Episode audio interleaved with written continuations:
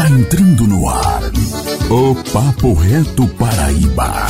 Descontração, boa conversa e informação. Se liga no Papo Reto Paraíba.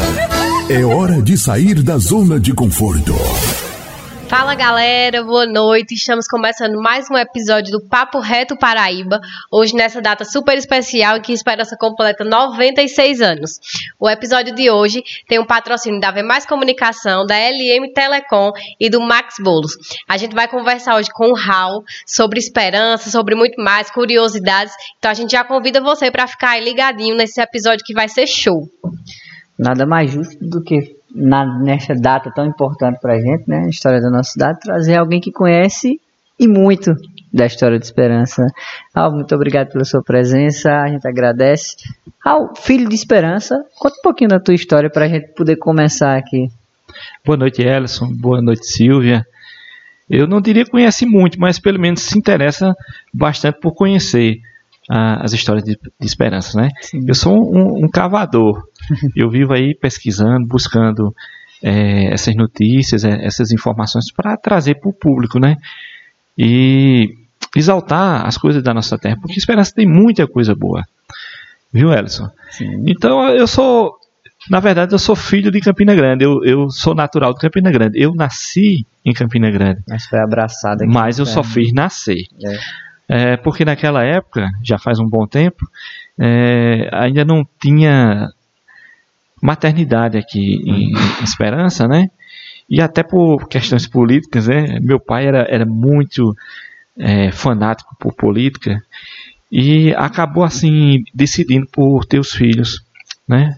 Levar minha mãe para ter os filhos em Campina Grande. Mas eu só fiz nascer em Campina Grande né? Toda a minha vida, toda a, a minha história familiar e também é, a educação foi toda aqui no município de Esperança, né? E eu recebi é, o título de cidadão esperancense, né? Que é foi um projeto de lei e acabou sendo sancionado pelo, na época, o prefeito Nobinho, na primeira gestão dele, né? E eu fiquei muito feliz, né? Por ter recebido esse título eu já me considerava cidadão esperancense, né? Então, o, o título veio só formalizar aquele sentimento que eu, que eu já tinha há muito tempo, Sim. né? Amo essa terra, né? E esperança para mim tem toda é, é, um lado afetivo, emocional. Eu tenho essa ligação com, com a terra. De maneira que Campina Grande é só o meu local de nascimento, né? É tanto que hoje em dia é, ocorre muito isso, Silvia. Você nasce numa cidade, mas você não é originário daquela cidade. A sua família, é, os seus parentes, ele, eles têm uma história com outra cidade. Com as raízes. Com as né? raízes. Então, hoje em dia, quando você vai fazer o registro, você pode declarar a, aquela cidade em que você tem aquele vínculo maior, né? Que na verdade uhum tem, tem a, as suas raízes, certo? Então, cidadão esperancense, né, com muita honra, e de fato e, e de direito. E de direito, é verdade. Então, assim, é, eu acho que na sua primeira fala eu peguei uma curiosidade que a gente já falou. O seu pai tinha uma, uma, uma coisa por política, assim, que até isso influenciou Sim. em você nascer em Campina. E eu acho que essa já, pra gente começar o nosso papo sobre esperança, da característica Nossa. política da cidade de Esperança desde muito, desde, muito desde tempo, muito né? Muito tempo desde muito tempo. Deixa eu te falar. a família do meu pai sempre é, teve laços políticos. Né? O, o meu avô, o Dodgeval Belarmino, ele foi vice-prefeito de Esperança e foi vereador três vezes. Então eu cresci nesse ambiente, no, no ambiente de, de política. A, a, nossa casa era frequentada por, por, políticos da época, Pedro Gundim, Agemiro Figueiredo, o, o, senador Humberto Lucena, chegou a vir à casa do meu avô. É, então, essa convivência, sabe, com, com políticos, com a oratória, né? E meu pai também era muito aficionado à política, né? E na época ele apoiou um candidato aqui, né, que foi de onde surgiu a bandeira branca, certo? Então, meu pai e, tinha uma, uma curiosidade bem interessante, que era essa campanha, né, do ratos contra amuados, certo? Já existia naquele Já, momento. É, foi, foi criado naquele momento, né, na campanha de Zeca Torres e Odaildo Taveira, né?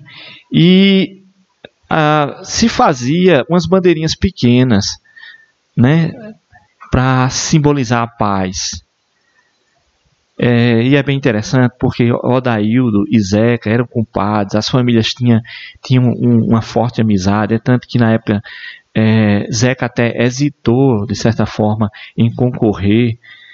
Mas é, você sabe que essas questões políticas, muitas vezes você não tem o mando É né? verdade. Depende muito do partido, depende de uma série de conjunturas, né? Enfim, aí, aí o que é que meu pai, né, pensou na época? Ele pegou um, um lençol da minha avó, um lençol branco, né? E, e disse assim: Olha, eu vou levar esse lençol emprestado. Aí com esse lençol ele fez uma bandeira, né? E essa bandeira enorme no, no meio da multidão chamou bastante atenção, sabe? E, e foi a partir daí que se popularizou, né? Com a música também, né? De, de Dalva Oliveira, eh, Bandeira Branca, Também. né? Aí se popularizou bastante e se identificou com o partido da época, certo? E o, o bom não foi isso. O, o bom é que esse lençol foi E nunca voltou. voltou. tá entendendo? A, a minha avó já é falecida e, e ela fa- faleceu esperando papai trazer de volta é, o lençol. Mas papai era bem fanático, E sabe? ficou a história do lençol, né? E ficou a, a, a história do lençol, né? Tinha eh, depois, políticas depois, um outro tio meu também que era, eh, digamos assim, muito, gostava muito de política, que eh, foi meu tio Fernando, ele criou o Rato Móvel. Ele pegou um bug, tá? não sei se vocês eh, chegaram a ver, a ver isso, ele pegou... Eu um- não. Não, né? Não é do seu tempo. Mas eu nem sabia. É. Eu tô achando interessante porque eu tô- tem uma- Uhum. algumas coisas já que eu não sabia da história do Esperança Aham. aí que eu já tô descobrindo. Pois é.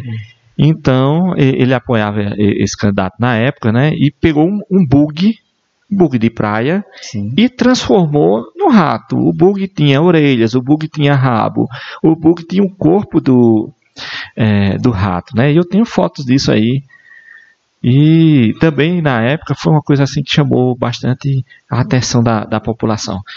Aí eu fui criado nesse nesse mundo. Tem um contexto também que é, meus avós é, eram religiosos, né? E a minha tia, princi- principalmente, a- acompanhava muitos enterros. E eu era pequeno, né? Eu fui o, o primeiro neto, assim, por assim dizer. E sempre acompanhava ela nos velórios. E em velório tem uma coisa bem interessante que é as histórias de Trancoso, sabe? Sim, Sim, sim. O pessoal, hoje em dia não tem essa prática, mas a- antigamente se velava o corpo por 24 horas, até por 48 horas, né? E a gente ia àqueles velórios, sempre saía um chazinho, um café, uma bolachinha, e o pessoal ficava na sala conversando e contando aquelas histórias antigas Contando história antiga. né? E eu convivia nesse, nesse ambiente. O meu avô, por ser político também, tinha muitos afilhados. E sempre os compadres iam, né? Aí quando chegava lá, era aquela festa, né, aquela alegria, e ia se contar as histórias. Ah, como é que tá lá? Não, o sítio tá assim. Aí começava a se falar. E eu fui criado assim nesse nesse ambiente de muita conversa, de muito bate-papo, de muita história. E Sempre com muita gente ao redor ali com, com conversando. muita. A, a, a casa do, do meus avós é- era uma casa cheia, Uhum. né? Sempre. A minha avó, ela era artesã, Dona Nevinha, né? Trabalhava aqui no departamento de artes da UFPB e em casa ela dava cursos também. E à noite vinha sempre gente aprender, né? Fazer trabalhos manuais, a- aprender arte. E era uma casa cheia. né? É. Sempre saía muita conversa. Eu acho que foi daí que veio o, o meu interesse por história, né, por conhecer. É daí que eu, que eu queria chegar. É. O que é que saiu o interesse? Mas a gente já entende que tinha todo o contexto familiar tinha todo, que te levava para isso, esse né? contexto, né? Isso é o meu avô paterno. Também do lado materno, a gente sempre ouvia muitas histórias, muitas conversas, né? Que a gente também sentava na sala para ouvir as histórias. É, eu fui criado na casa do, do, meu avô paterno e depois na casa do, do, meu avô materno, certo? Numa época em que a televisão ainda não tinha se popularizado como hoje em dia está. Então era era assim um artigo de luxo. Nem todo mundo tinha é, Quando chegou a, a, a TV preto e branco lá em casa, é festa. Era uma festa. e era uma TV preto e branco que tinha uma base, uma tela de acrílico por trás. E essa tela de acrílico às vezes era azul, às vezes era rosa, que era para é, simular cores, né? Mas, mas no fundo é, é, era uma TV preto e branco. Então eu acho que até uma idade assim de uns 10 anos, é, a gente conviveu sem, sem televisão. Né? E, e o que é que acontecia?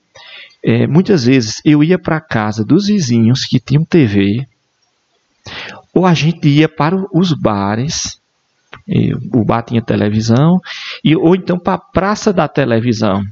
Foi daí que surgiu o nome Praça da Foi Televisão? Foi daí que surgiu o nome Praça da Televisão, porque seu Luiz Martins, quando inaugurou a praça, né, colocou uma TV para que aquela população carente, que é lá da São Francisco, uhum. né, a, a, ali da rua Antônio Bezerra, é, ela pudesse ter acesso à TV, porque a TV, como eu disse, era um artigo de luxo, né? Poucas pessoas tinham. Sim. Então, como não tinha TV, o que, é que acontecia? As pessoas se reuniam Sim. na sala, depois do jantar, para conversar. E ficava se conversando até altas horas, né? E a gente ouvia muitas, muitas histórias, sabe? É bem legal.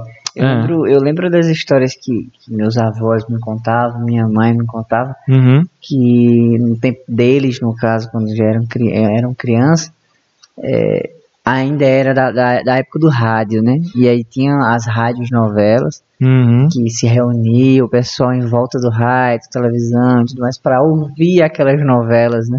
E aí ela me contando dessas histórias e tal, eu fico pensando aqui, a gente, até minha geração, assim, a gente passou de, de uma transição muito forte na questão tecnológica, né? Uhum. Eu lembro muito bem da, da, da TV preto e branco. A gente pegou exatamente a transição, esse sim, momento da transição, sim. né? Eu, assim, uhum. eu, lá na minha casa, assim, quando eu era criança, né, já tinha uma TV a cores, né? Mas também tinha preto e branco. E, e eu lembro muito bem disso, e da, da chegada do celular, que quando a gente precisava fazer uma ligação para uhum. os familiares que moravam no Rio de Janeiro, ia na, na Telpa. Era. é, eu lembro dessas, isso, dessas tinha, histórias, tinha bem isso, legal. Né? Mas a gente relembrando, você quer falar alguma coisa? Não, pode continuar. Então... Não, pra, pra gente voltar um pouquinho aqui pra, pra, pra esperança, né? Pra essa homenagem que a gente tá fazendo na cidade. É, a, a, Esperança a gente sabe que já é um segundo nome, né, da cidade. Conta um pouquinho da história de Esperança, Raul. Desde quando começou lá atrás, Banabuie, não é isso? Uhum. Como é que tudo foi se formando, foi se tornando um município de fato? Então, pode fazer um resumo. E, e assim, esse foi o primeiro contato. Qual foi o primeiro contato com a história de Esperança? A partir do momento que você falou assim, eu vou estudar a história isso. de Esperança. Eu sei que isso é preciso, já tinha todo um contexto familiar que levava a isso, mas precisava de alguma coisa que realmente despertasse, né? Uhum. Porque eu acredito que pelo contexto histórico, se a gente for falar nesse sentido, outras pessoas também vivenciaram situações parecidas com a que o senhor vivenciou naquela época que lhe fizeram se interessar pela história. Mas existe algum ponto, né, que que tem um diferencial, que chama mais uhum. atenção. Uhum. Então, durante toda a minha trajetória escolar, eu, eu fui muito assim incitado para essas questões, né, de uhum. escrever, de contar histórias. E na minha época é interessante isso que eu vou contar. se falava, e ainda se fala, muito sobre o Silvino Olavo. E é como se só existisse o Silvino em, em, em Esperança. Uhum. Né? Se cobrava muito, muito trabalho escolar para que a gente apresentasse um, uma biografia de, de Silvino Olavo. Né? E eu, eu escrevi, eu, eu fui assim, é, diferente, eu fui, remei contra a maré, de certa forma, porque eu escrevi um texto dizendo: Esperança não é só Silvino. E era um, um, texto assim, meio de rebelião contra é, é aquela tradição que até, até então se praticava. Porque eu quis mostrar com esse texto que existiam outros valores, não que o Silvino não, não fosse importante, não fosse né? importante e, e, que não mereça, que realmente merece, mas que a, havia outros nomes a serem citados. Aí nesse texto eu trabalhei um pouco dessa temática, mostrando que havia a, a importância do Silvino Olavo, mas que outras pessoas eram igualmente importantes. Então eu, eu citava o Padre Zé, eu citava o, o Elise Sobreira e, e outros nomes é, que fizeram Esperança ser o que ela é hoje. Uhum. E foi aí que eu despertei, né? Nessa época, desculpa a pergunta, o senhor tinha mais pois ou não. menos quantos anos? Só pra oh. gente entender como é que... Uhum, curiosidade uhum. da criança. É. A curiosidade da criança. Bom, eu, eu já não era tão jovem, uhum. certo? É, eu, eu já devia ter por volta de uns 25 anos, tá certo? E quando eu, eu escrevi esse texto, já, eu já tinha o blog uhum. História Esperancense, e eu percebi né, essa coisa. Mas aí, quando eu fui em busca de fontes, de referências, porque eu vi essa necessidade de se contar um pouco da história, não existia. Não, não se tinha elementos, não se tinha livros. E eu digo, como é que a gente vai é, contar a, a história para os nossos filhos, para os nossos netos, né? Se, a, se nós não conhecemos nossa própria história, e a partir disso foi que eu comecei a, a pesquisar e fui me aprofundar, né? Mas olha, o feitiço virou contra o feiticeiro. Deixa eu te falar que nessa nessa coisa de dizer que esperança não era só Silvino Olavo, eu acabei também pesquisando a vida de Silvino Olavo. E foi quando eu, eu, eu, lancei, né? Eu fiz o meu primeiro livro, que foi o livro Silvino Olavo, né? Porque eu, eu acabei, digamos assim, me, me apaixonado pela personalidade do Silvino. E eu descobri tanta coisa que eu digo, rapaz, eu tenho que escrever um livro. Vou ter que escrever. Vou ter que escrever um livro. Nesse sentido aí foi onde o senhor despertou isso. Eu acho que é por isso que o pessoal pede tanto para falar sobre ele. É. Também. Também, também. Né? Vem, vem disso também. E a, a, história do livro é interessante. Eu, eu tinha recebido ah, a herança do meu avô, do meu avô paterno. E eu estava com aquele dinheiro e eu digo, o que é que eu vou fazer? Era, era pouco, né? Não é mas eu digo, o que é que eu vou fazer com, com esse dinheiro? O que eu vou empregar? Eu digo, sabe uma coisa, eu vou, eu vou escrever um livro que eu acho que vai ser interessante. Eu sei que não vai ter um retorno financeiro. Né? A literatura no Brasil ainda é muito difícil. Uhum. Mas pelo menos eu, eu vou é, realizar esse meu desejo. Né? Aí eu aproveitei né, essa oportunidade que eu tinha recebido esse dinheiro né? E fiz o, o livro Silvio Olavo. Acho que poucas pessoas teriam esse pensamento, né? é, né? De fazer o um investimento na, sobre a cidade de Esperança. Falar sobre a cidade de Esperança, falar sobre Silvio é, com dinheiro de uma herança, né? Com dinheiro de uma herança, né? E esse foi o primeiro de, de muitos, né? Uhum. Porque é, depois eu achava que você escrever um livro é, seria uma coisa fora do comum, uma coisa difícil, mas não é não é difícil, certo? o difícil realmente é escrever, mas quando você vai para a parte de publicação, uhum. né, hoje em dia existem incentivos, existem facilidades, né? É, hoje em dia até se pratica a publicação on demand, uhum. né? Onde você escreve o livro, ancora aquele livro né, num, uhum. num site, num portal, e as pessoas adquirem a quantidade de livro que elas querem. Isso a custo zero para o autor. Uhum. Então tem toda é, essa facilidade. E assim, já que a gente falou do Silvino Olavo, eu fiquei com curiosidade. Eu acredito que quem está assistindo também quer saber um pouquinho mais quem é Silvino Olavo aqui na história de Esperança, né? Por que tamanho importância? Por que tamanho importância, exatamente. Por que tamanho importância, né? Uh, Silvino Olavo, ele foi poeta, escritor, jornalista. É, na época se, se dizia assim que ele era uma inteligência multiforme, porque ele atuou em diversas áreas. E ele foi um, um, uma pessoa que, desde cedo, né, mostrou esse dinamismo pela educação. Quando ele percebeu que aqui em Esperança é, ele acabaria sendo um simples comerciante, né, ele desejou alçar outros voos. Existe também um, um, uma história que eu acho que pode ter contribuído, né, que ele se apaixonou por uma jovem e a mãe não queria de forma alguma esse namoro, né?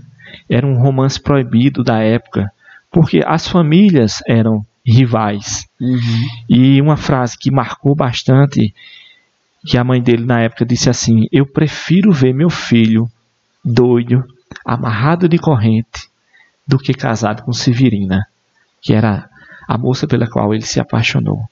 Né? Então, diante disso, dele é, ter esse romance proibido, e ele não poder estudar, já que o pai dele queria que ele tomasse conta do comércio. Uhum. E ele se viu assim obrigado a sair da cidade para estudar. Aí foi quando ele foi para João Pessoa, né? A família até comenta que é, não sabe como é que ele teve essa coragem, né? Que na época é, se disse que ele foi a cavalo, certo? Uhum. Uma parte do percurso a cavalo e outra parte é, é, de carro. Então foi muito difícil. E ele chegou lá, se matriculou numa, numa escola, a, escola Pio XI, e, e foi trabalhar com um português numa loja que vendia tecidos. Ganhava muito pouco. E para complementar, ele começou a fazer, como ele era muito bom em português, ele era bom em português, em latim e em francês. E ele começou a fazer revisões de jornais. Mas o dinheiro que ele recebia era muito pouco uh, a ponto dele estar tá, assim às portas de ser despejado da pensão que ele uhum. que ele estava residindo. Foi quando uma tia dele chamada uh, Henriqueta uh, ficou sabendo, né? E escreveu para o pai contando a história de Silvina e pediu que o pai o ajudasse. Foi a partir daí que o pai começou a, a ajudá-lo também nos estudos. E ele foi, foi morar um tempo com essa tia, né? E nessa escola, por três anos consecutivos, ele foi o primeiro aluno da escola e recebeu título de honra ao mérito como orador e, e como bom aluno que ele sempre foi.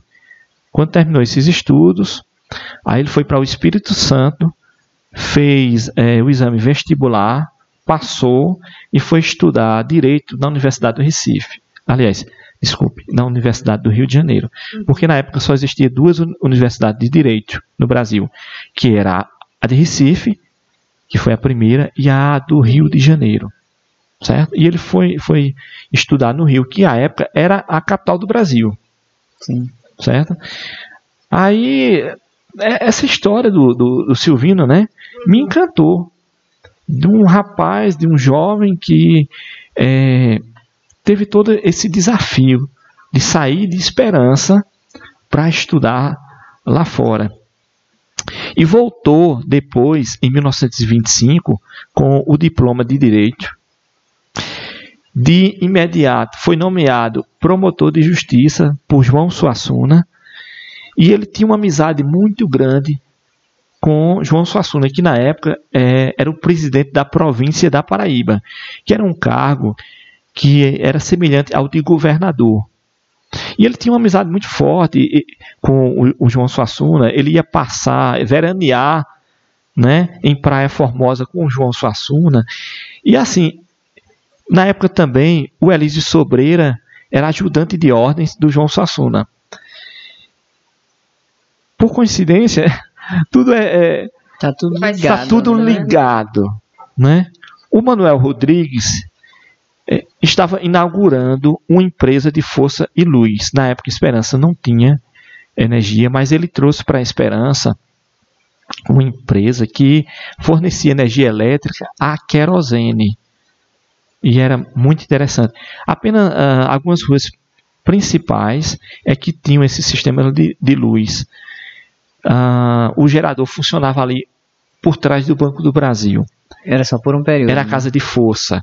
Era só por um período, tá? Era é, se ligava por volta de 6 horas da noite e às 10 horas desligava. Passava um, um vigia na rua apitando, né? Ele apitava de 9 horas, apitava de 9 e meia, informando que as luzes iam ser desligadas, né? E era o Legal. tempo das pessoas se ajeitarem ali e se aprontarem para para dormir.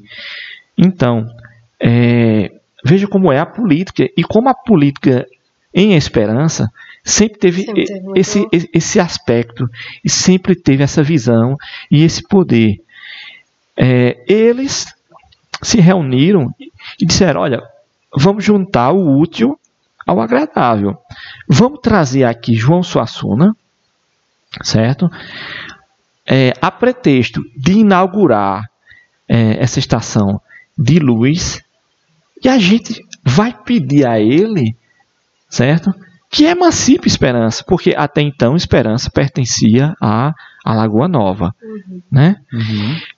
E, de fato, João Suassuna veio é, e ficou hospedado na casa do, do Manuel Rodrigues e visitou Esperança, foi à capelinha, que a esposa do, do Manuel Rod- Rodrigues foi quem construiu. E durante é, um discurso do Silvino Olavo, que é, faz parte da, da nossa história, né, ele proferiu é, é, essa frase que é emblemática, né?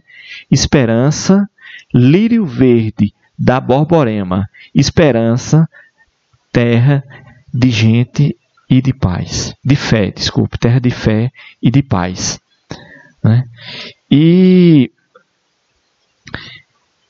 trazendo as emoções à flor da pele, né? Ele convocou o, o João Suassuna que apresentasse um projeto para que a esperança fosse emancipada, mostrando que a feira de esperança já naquele tempo ela era mais concorrida, é, ela tinha um potencial maior do que a de Alagoa Nova. Esperança se recolhia tributos, impostos, o imposto da feira, Uhum. né? apesar de Esperança ser uma vila dependente de Alagoa Nova, ela se recolhia mais imposto do que a sede, a cidade sede. Já naquele tempo tinha, havia grandes comerciantes. Né? Então Silvino Olavo mostrou isso a ele. Né? Olha, nós temos uma, uma igreja, a igreja na época, que era a, a capela do Bom Conselho, né? ela já era tão formosa quanto a de Alagoa Nova. Né? Há historiadores que dizem, inclusive o Irineu Joffre, ele fala isso, que é a, era mais bela do que a da própria cidade. Naquele de Alagoa tinha uma estrutura Nova. totalmente diferente Tinha uma estrutura atual, né? bem diferente.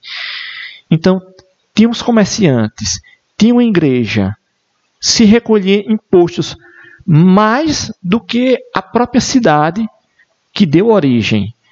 Né? Então, por que não emancipar? E valendo-se dessa amizade, né, desse conhecimento com o João Suassuna, o João Suassuna disse: é, vamos apresentar o, o projeto. Esse projeto, na época, houve uma certa resistência, porque o pessoal de Alagoa Nova eles não queriam se desligar uhum. de Esperança.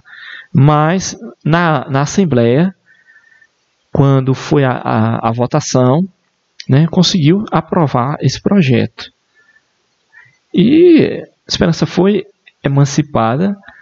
Na época também era considerada um dos menores municípios da Paraíba. Né? Isso é, era, de certa forma, um entrave.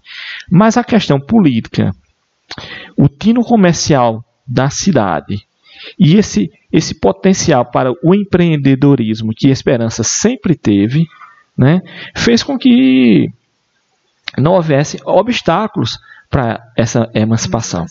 E, e, é bem interessante. Você inicialmente me perguntou qual é a, a origem de Esperança, né? Uhum. Esperança, ela surgiu de umas seis Marias, que era uh, uma concessão de terras que o governo de Portugal, né, ele cedia terras para que as pessoas é, colonizassem a, a Paraíba, né, as, as regiões mais longínquas, porque até então apenas o, o litoral é que era é, povoado. Uhum. O interior não. Né? E foi uma forma do, que o governo encontrou de povoar essas terras. Foi concedendo né, essas poções, Seis Marias, uhum. para que as pessoas viessem aqui né, e ocupassem a terra. Então, Esperança, ela surgiu dessas Seis Marias e um casal que veio para cá, ele fundou a fazenda Banaboê Cariá. E, e, é daí que vem o, o, um dos, dos, nomes de Esperança, né? Banaboê. E esse casal, é, eles trabalhavam com gado, de maneira que Esperança passou a ser um entreposto. O gado que vinha do litoral, ele pousava aqui em Esperança, certo? Passava um tempo aqui e depois é que ia para o sertão. Uhum. Né? Aí é, é, de onde a gente é, tem algum, alguns nomes de ruas. É Rua do Boi. Hum, legal. Rua do Sertão. Por que Rua do Sertão? Por que Rua do Sertão? É. Porque muitas vezes os tropeiros eles pernoitavam ali com o seu gado, com juntas é, é, de, de, burros, as né? mulas, né? as mulas, né? que ficou até eternizado uhum. na canção de Luiz Gonzaga, né? São tropas de burros que vêm do sertão, trazendo seus fardos de pele e algodão. O passo moroso, só a fome galopa, pois tudo atropela o passo da tropa. Né? A letra de, de Raimundo Asfora, que foi musicada por Luiz Gonzaga.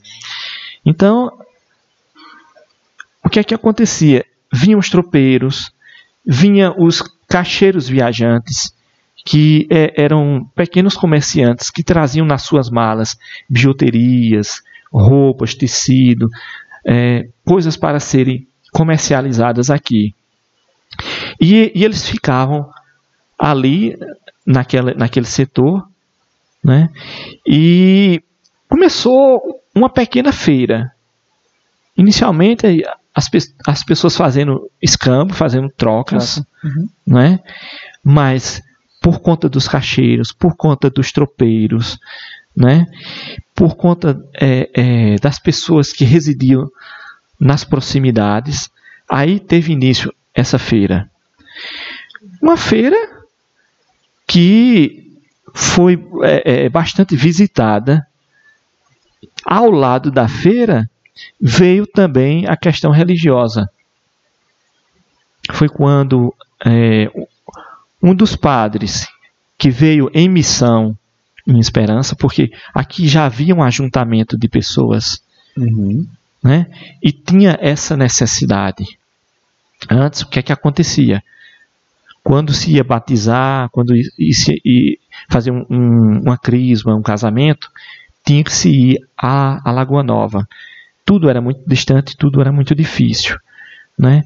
Mas de tempos e tempos vinha um padre celebrar aqui. Né? É tanto que a primeira missa celebrada em Esperança foi é, na, nas proximidades da Casa Grande dessa fazenda Banabuê Cariá, que é lá no final da Beleza dos Campos. Ali onde, por onde seria a Bela Vista. Onde seria a Bela Vista, onde foi a, a morada do poeta Silvino Olavo.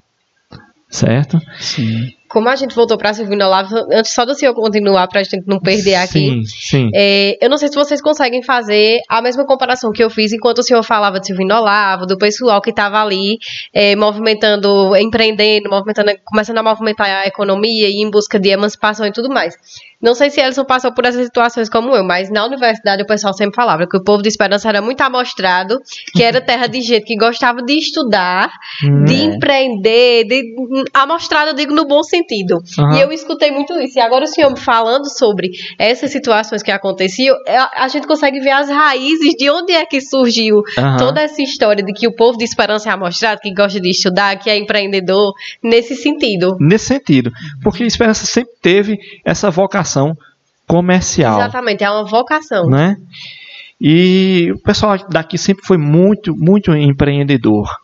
Enquanto nas redondezas as pessoas trabalhavam nos engenhos, na cana-de-açúcar, naquela lida pesada, né, sofrida é, é, do homem do campo e tal, Esperança, como eu lhe disse, era um dos menores municípios. Uhum né, em, em termos de extensão territorial. Uhum. Uh, nós não tínhamos engenho. Então, viver de quê? A viver do comércio. Certo? E por isso que esperança é, é, ela sempre foi grande nesse sentido. Porque quem produz, na verdade, ganha pouco. Né? O homem do campo tem essa vida sofrida. Sim. Né? É, a realidade é, é, bem difícil, porque ele produz. Mas quem ganha dinheiro é o atravessador.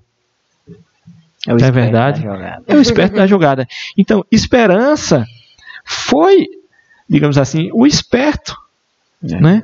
Porque esperança comprava essa, essa produção dos engenhos, das casas de farinha, para vender. E Epaminondas Câmara, que é um grande historiador paraibano, filho de Esperança, é, ele até ressalta é, essa, essa questão, né, que Esperança teve a civilização da farinha. Né? Houveram ciclos, né, uhum. ciclos históricos, como o ciclo da cana-de-açúcar, e Esperança viveu é, a civilização da farinha, porque Esperança adquiria a farinha de mandioca para vender. Né? E vendia também, junto com a farinha, vendia a rapadura, né? vendia carnes. Mas aí eu, eu, eu dei um salto aí uhum. para que as pessoas entendam do que a gente está falando. Uhum. Né? Então tinha um ajuntamento de pessoas e tinha essa necessidade de que essas pessoas fossem também catequizadas, tivessem um, um acompanhamento. Né? Aí foi isso que um dos padres que veio em missão aqui, né? ele lançou a pedra fundamental da, da capela do Bom Conselho. E interessante que eu, quando fazia uh, essa pesquisa, observei uh, um dos padres antigos da cidade e ele fazia menção a isso, que esperança, mesmo antes, muito antes, já tinha essa tradição de, de se venerar a Senhora do Bom Conselho. Então, era uma coisa bem antiga, né? E o padre chega a dizer assim, textualmente, né? Ele diz: os indivíduos plasmadores da antiga Banabuê já veneravam a Senhora do Bom, Bom Conselho, né? Então sempre já houve de forma que quando o, o, esse padre missionário veio para cá, né, é, ele, ele apenas pegou o anseio daquele povo e a devoção que já havia né, para erigir, né, para construir essa capela de Nossa Senhora do Bom Conselho, Bacana. né? Que hoje é a padroeira Que- da esperança. que hoje é a padroeira de Esperança. Essa capela, é, a história narra que ela foi iniciada em 1860 e foi con- concluída dois anos depois, né? E como eu te disse, o Irineu Joffre, que é um, um grande historiador, ele disse que era um, um templo formoso, um templo muito bonito, né? Uhum. Depois a- ela foi é, destruída, mas a gente tem fotos dela. Ela foi destruída né, no- nos anos 40 e, e foi é, é, construído um templo mais moderno, Sim. por assim dizer. Certo? Eram duas torres no começo. Tem a- nas fotos antigas a, ca- a capela, né? É, é. Tinha só duas assim torres, também. né? É, é. E aí depois foi que foi que a- quem conhece aqui a Aham. cidade ela é três. né? Interessante que, que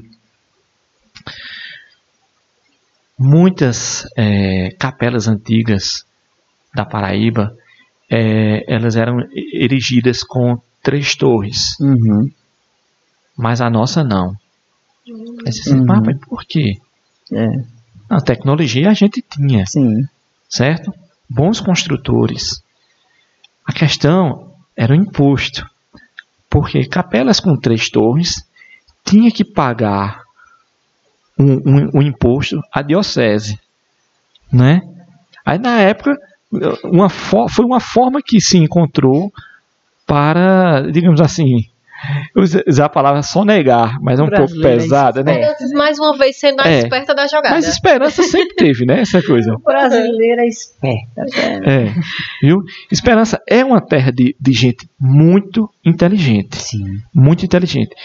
Se você for estudar a história a fundo, você vai encontrar grandes personalidades, pessoas é, é, ilustres que são filhos de Esperança.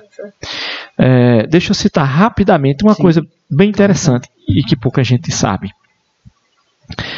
Você já, vocês já ouviram falar nas trilhas sonoras de novela? Acredito que sim, né? Sim. Toda novela tem é, aquele momento em que o vilão, Sim. né? Ele vai fazer alguma coisa, né? Uhum. E, e toca aquela música para dar um, um clima, né? Sim. Aham. Nas novelas antigamente não existia trilha sonora. E quem teve essa ideia foi um esperança, esperancense, chamado Salatiel Coelho. Ele ainda chega a ser primo de Vitória Régia, Sim. que é a autora do hino de Esperança. Né? Salatiel, filho de Esperança. É, ele trabalhava na TV Tupi em 1964, por volta de 64, quando ele observou isso, que não havia nenhum acompanhamento musical na hora em que o, o, o, o protagonista ou que o vilão ia ter um- um- uma atitude mais relevante, né? Aí ele foi uniu o útil, né, o agra- o agradável, mais uma vez, né, criando as trilhas sonoras e lançou o primeiro na época LP, né, long play, Uhum. certo? Com trilhas sonoras. Foi um um esperancense, tá? É. Mais uma É, curiosidade. mais uma curiosidade. Mais esperança. Silvia, eu trabalhei com, com um juiz que ele veio de fora, né? E, e ele se admirava muito dessa coisa do- da inteligência do esperancense e de como o, o esperancense ele sempre sobressai.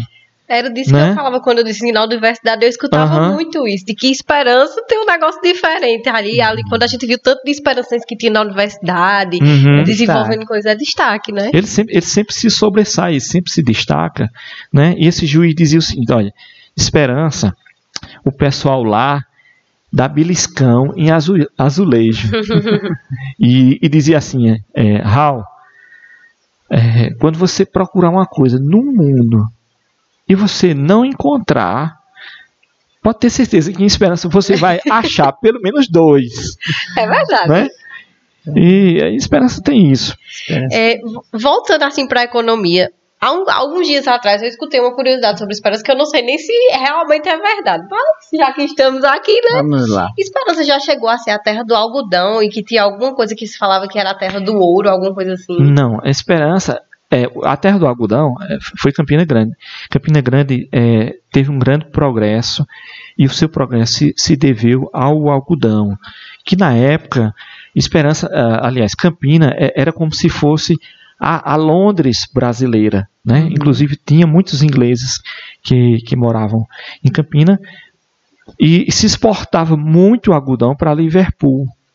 Mas Esperança viveu a época do sisal. Ah, então não era algodão. Não era o algodão, era o sisal, né?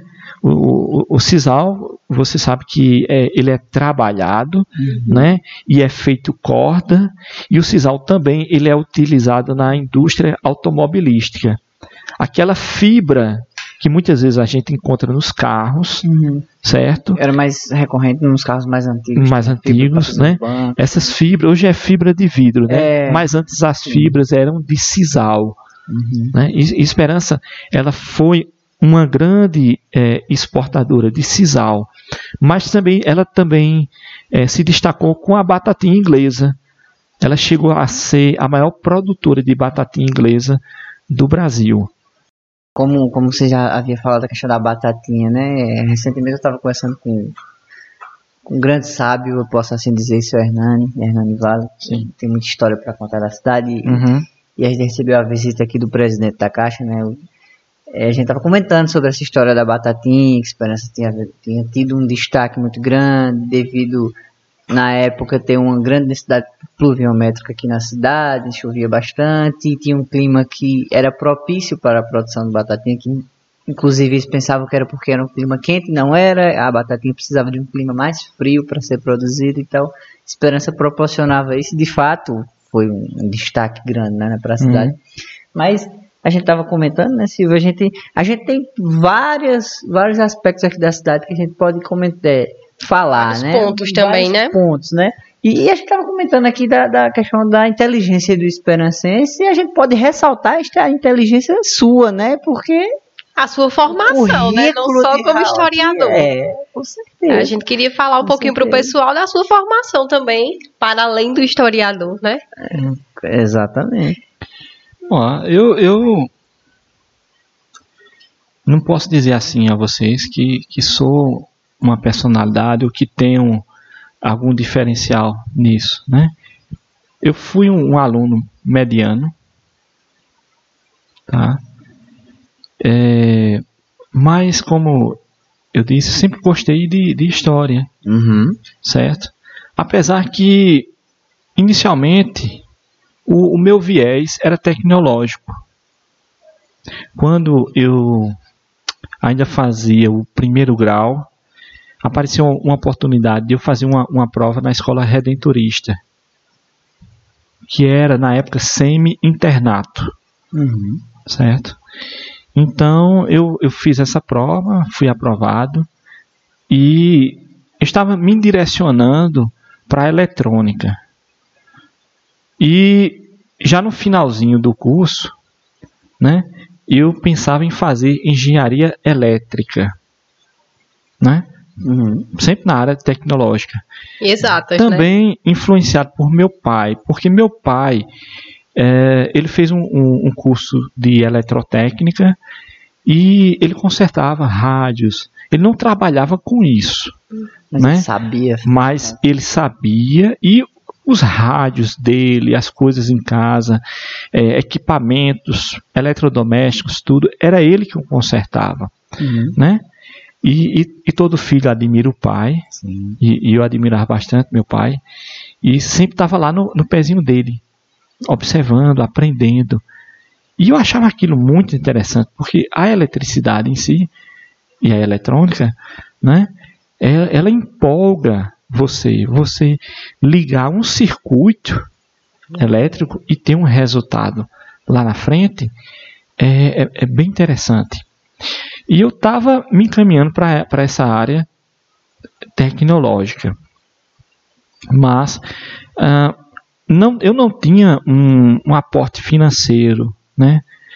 A minha família sempre foi uh, de classe, classe, podemos dizer assim, mais né, média para baixa.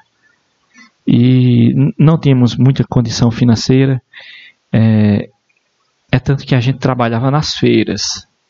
Né? Uhum. Eu, eu, nessa época, eu era feirante com a minha mãe. A gente colocava bancos nas feiras, né? Tinha a ver do empreendedorismo também ali, né? Tinha, tinha, né? né? Porque é, esperança tem sempre esse lado, né? E eu não tinha condições.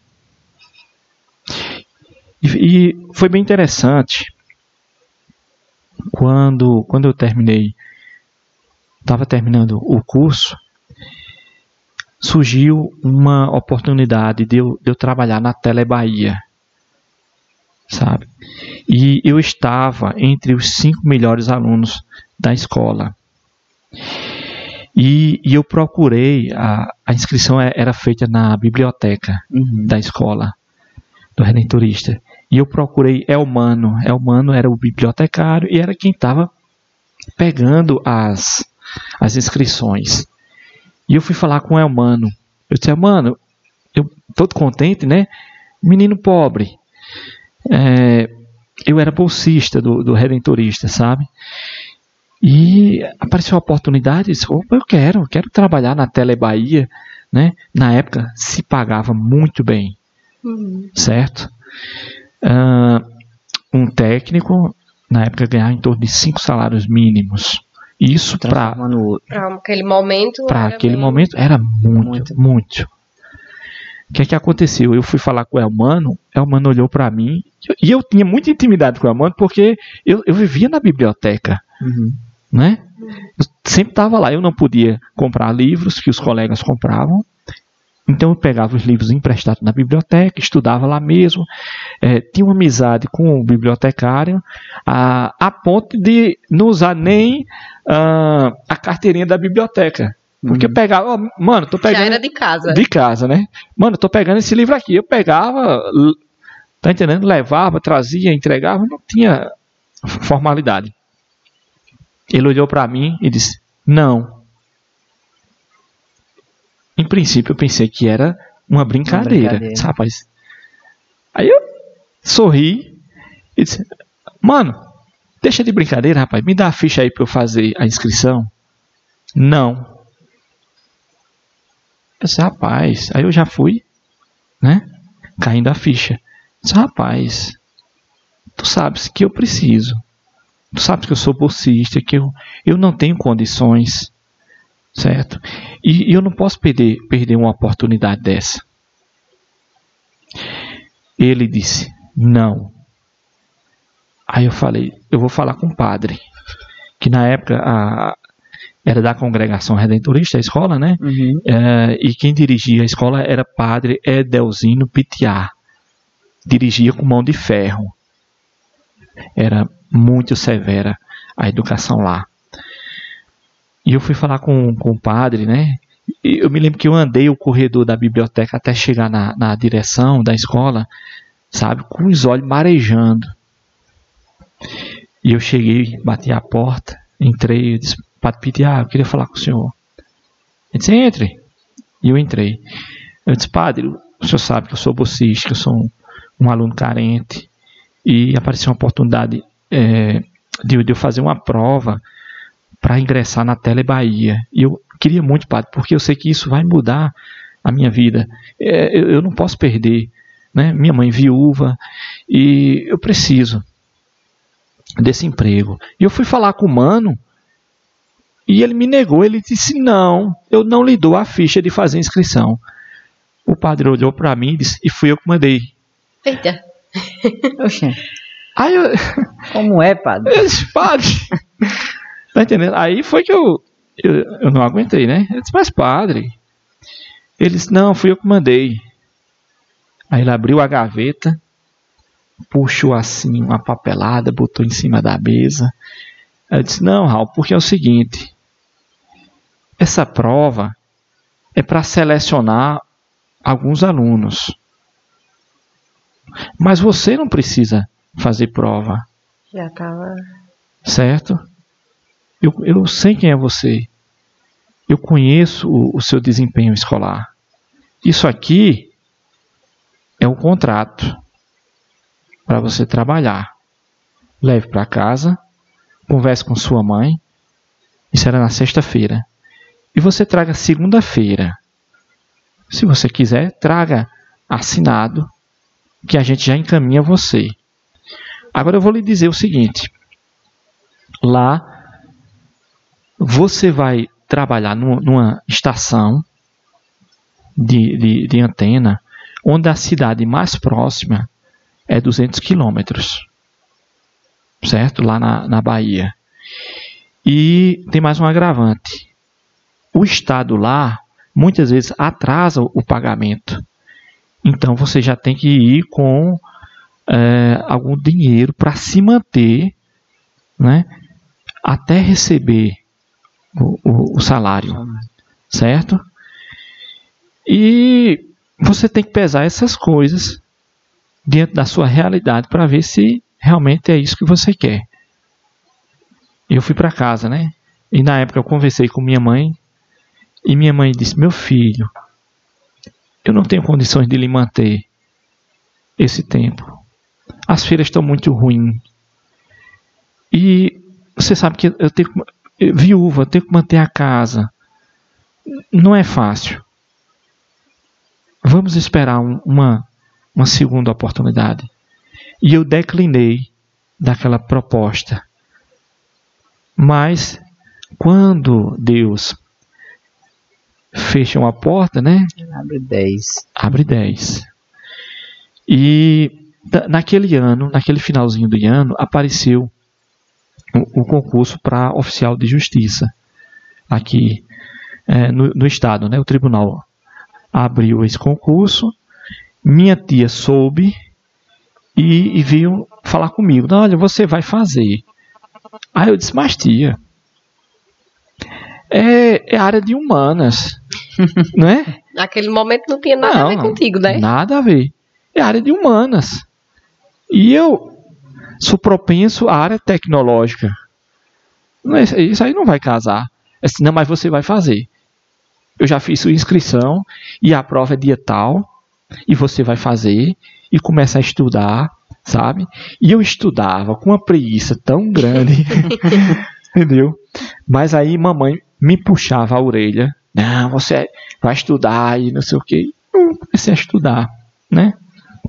E fiz a prova sem sem muita pretensão, porque a, a, a minha intenção era terminar o Redentorista e continuar na área. Né? Continuar na área, certo? Ou eu fosse trabalhar no, numa empresa e aí eu estava aguardando o que os alunos achavam é, o top de linha da época, que era trabalhar na Philips. Uhum. Você imagine, se a Tele Bahia, para mim, já era, coisa... já era bom, a Philips. Porque na, na, você ingressava na Philips e começava a trabalhar e tinha até oportunidade de estudar fora. Porque eles pegavam ali os melhores funcionários e mandavam para os Estados Unidos para você estudar, uhum. certo? Ah, aí eu estava nesse meio termo, terminando o Redentorista, é, estudando para o concurso e esperando uh, o, o, o, teste da Philips. Mas é, Deus escreve certo por linhas tortas, e eu acho que no, é, nesse caso, nem por linhas tortas ele escreveu, é, por linhas é, bem retas. Que eu passei no concurso é, para oficial de justiça né? Passei em primeiro lugar. E em dezembro, dia 4 de dezembro, eu estava em casa e fui chamado. O juiz na época, né? Porque assim que foi publicado, uhum. né? O juiz queria preencher essas vagas, era interesse dele, e ele mandou me chamar, dia 4 de dezembro. E eu fui Ali eu já tomei posse e ele disse: venha no dia seguinte para trabalhar. Já, venha trabalhar. Já, tá entendendo? Eu não tive nem tempo para pensar. Ou ia ou ia. É. Mas eu cheguei em casa com a, com a seguinte ideia. Se eu vou ficar seis meses. Eu vou ficar seis meses, porque em janeiro eu já procuro fazer o teste da Philips. A gente né? não tinha desistido E daquela ideia não ali. tinha desistido. Também é, é, em dezembro eu tinha me inscrito no vestibular. E eu coloquei na federal ah, engenha- engenharia elétrica. Né? E na estadual, como não tinha assim uma área tecnológica que me agradasse, eu coloquei direito. Nunca é, eu, eu ia pensar Que é. que ia ser reprovado em Engenharia. engenharia elétrica, embora que a minha segunda opção na federal era mecânica. E ia passar em direito. Passei em direito e disse: Eu vou ficar só Seis meses também. seis meses, sabes? Esperando a segunda chamada da federal, É. porque a minha a, a- a segunda opção é- era mecânica, né? Ele quando sair a, a segunda chamada, aí eu ingresso e depois eu vou tentar fazer elétrica novamente. Comecei a fazer direito e me apaixonei. É tanto que quando eu recebi o resultado da federal, que, que eu tinha, é, é, Tinha passado na, na- Tinha- na tinha. mecânica? né, tinha essa, essa possibilidade de eu ir para mecânica, aí eu não tinha mais interesse. Tava tudo se encaminhando para a área de humanas já. Tava tudo, né? Eu estava trabalhando na, na, na justiça, Já estava certo. né? Tava fazendo direito. Então, Tava se encaixando ali as Tava- coisas, né? estava se encaixando. É. E foi quando eu, quando eu percebi que é, ah, eu tinha uma inclinação muito forte para essa área de humanas, né? Como eu disse aqui a vocês, né?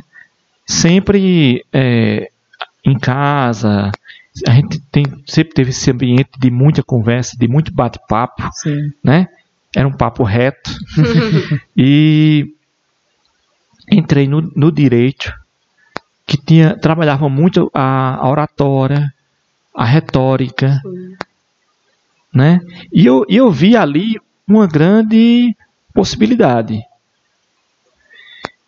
E como eu vivenciava na prática o direito, na prática, o curso para mim foi muito tranquilo. Porque eu chegava, os professores estavam falando de uma coisa que eu Tava praticando. estava praticando, certo?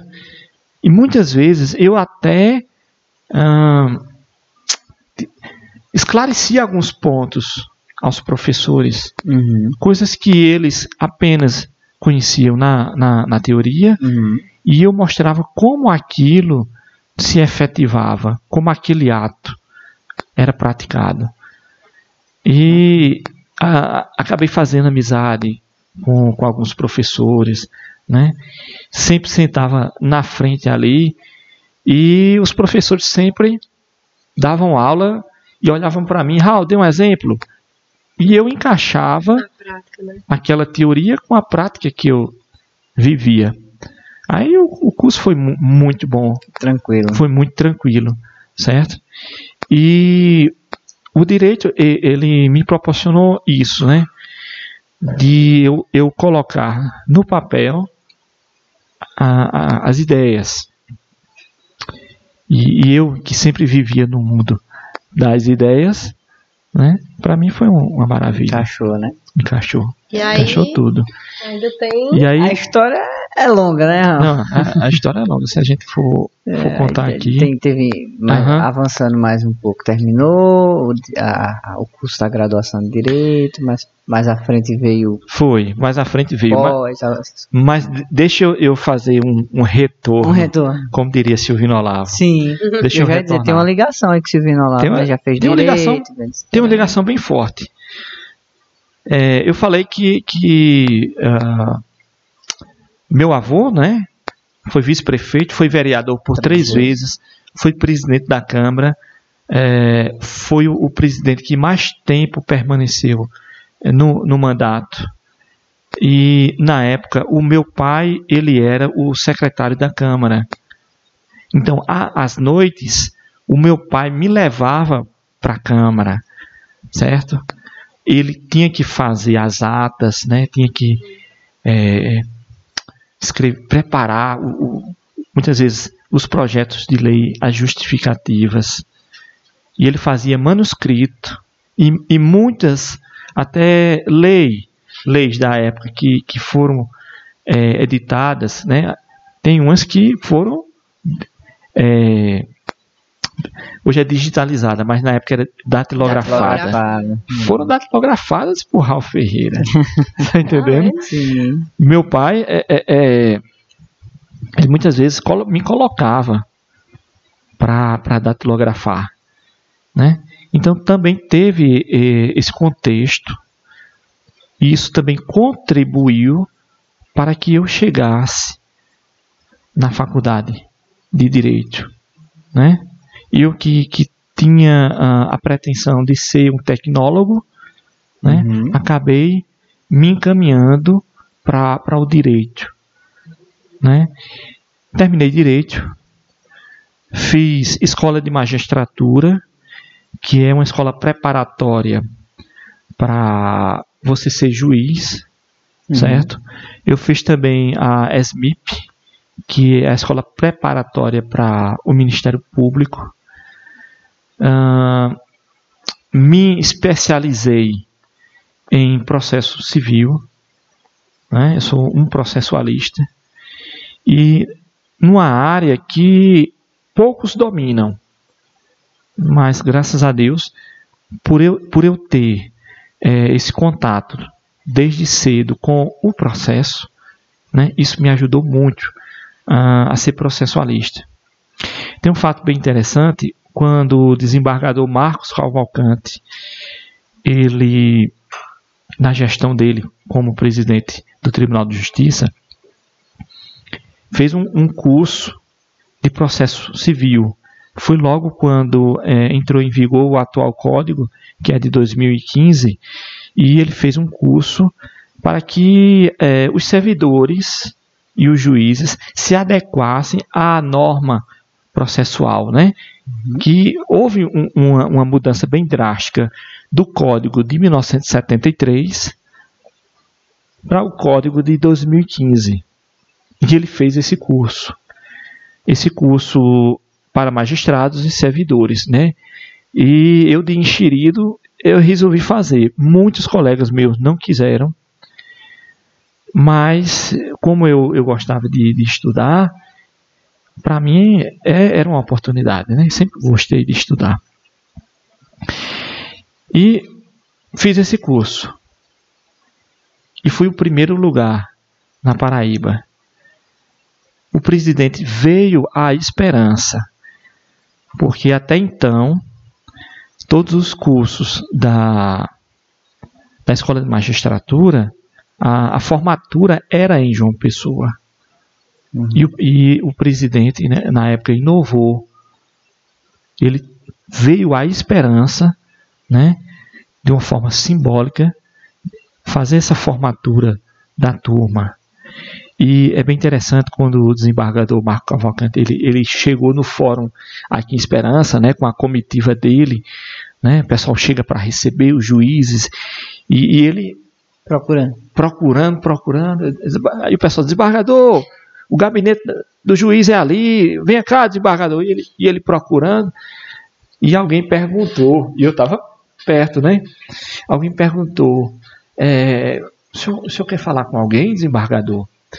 Aí ele disse assim: Eu quero conhecer o servidor que sabe mais processo civil do que os meus juízes. Eita. Entendeu? E eu estava lá do lado. Aí disseram assim, é, é esse, esse menino aqui. Esse rapazinho. Esse rapazinho aqui. Tá entendendo? Aí eu fui apresentado ao, ao desembargador, né? E na, na hora a gente começou a conversar.